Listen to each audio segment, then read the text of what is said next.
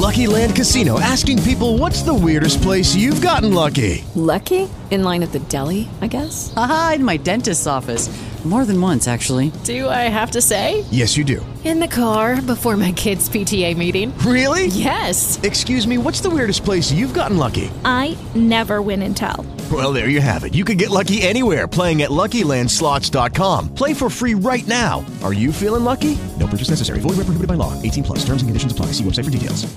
With Lucky Land slots, you can get lucky just about anywhere. Dearly beloved, we are gathered here today to. Has anyone seen the bride and groom?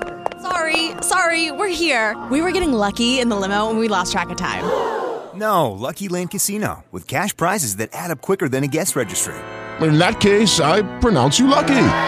Play for free at LuckyLandSlots.com. Daily bonuses are waiting. No purchase necessary. Void where prohibited by law. 18 plus. Terms and conditions apply. See website for details. Minhas caras, meus caros, eu quero voltar ao episódio que opôs Valdemar é, Costa Neto e Jair Bolsonaro e que tem como pivô o presidente Lula. Consta que Valdemar e Bolsonaro já conversaram, estaria tudo bem dentro do possível e o presidente do PL até teria decidido submergir um pouco, ficar meio longe do debate para deixar a coisa esfriar.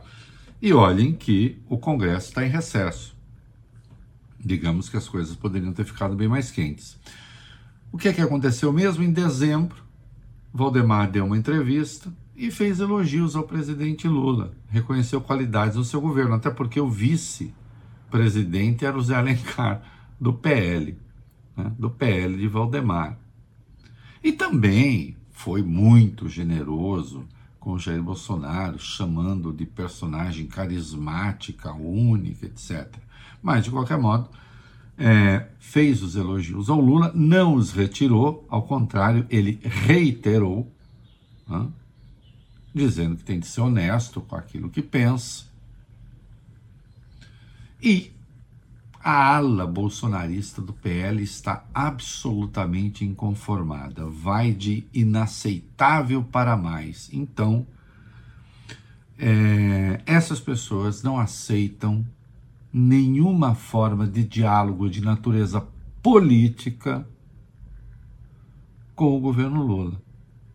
É o tipo de oposição que acha que só existe numa relação de rompimento com o governo e de cessação de qualquer diálogo.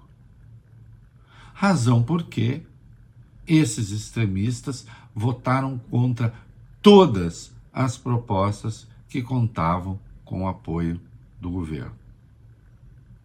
E como não canso de lembrar, sem apresentar uma alternativa viável.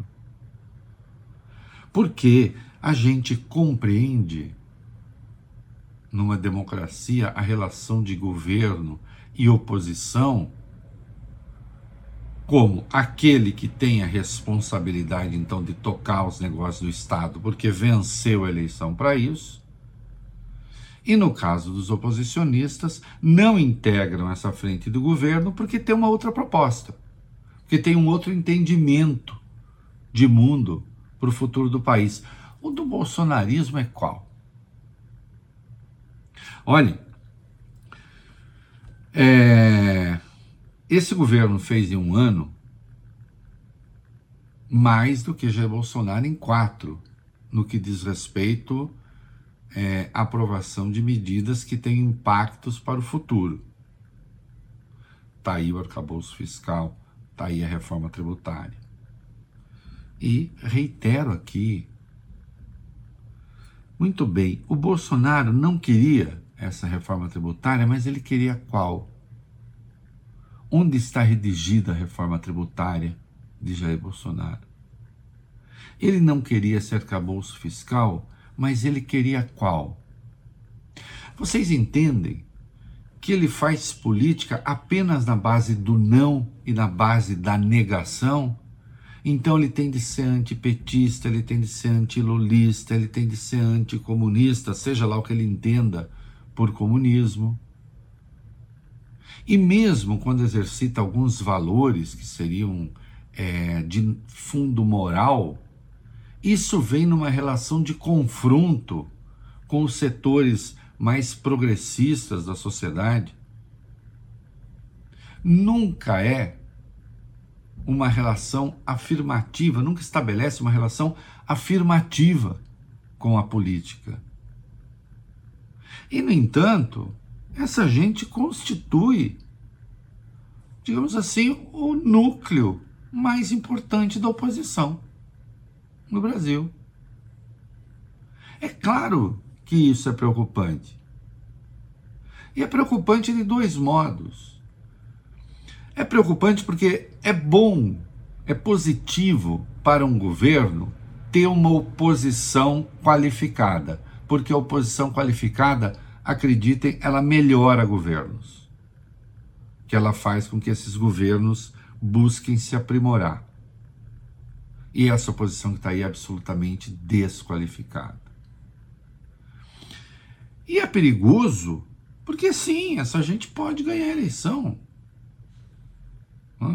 Até o ex-ministro José Dirceu está apontando que a direita tem vencido certos debates, quando se toma, especialmente, é, a rede, ou quando se toma as redes sociais como métrica.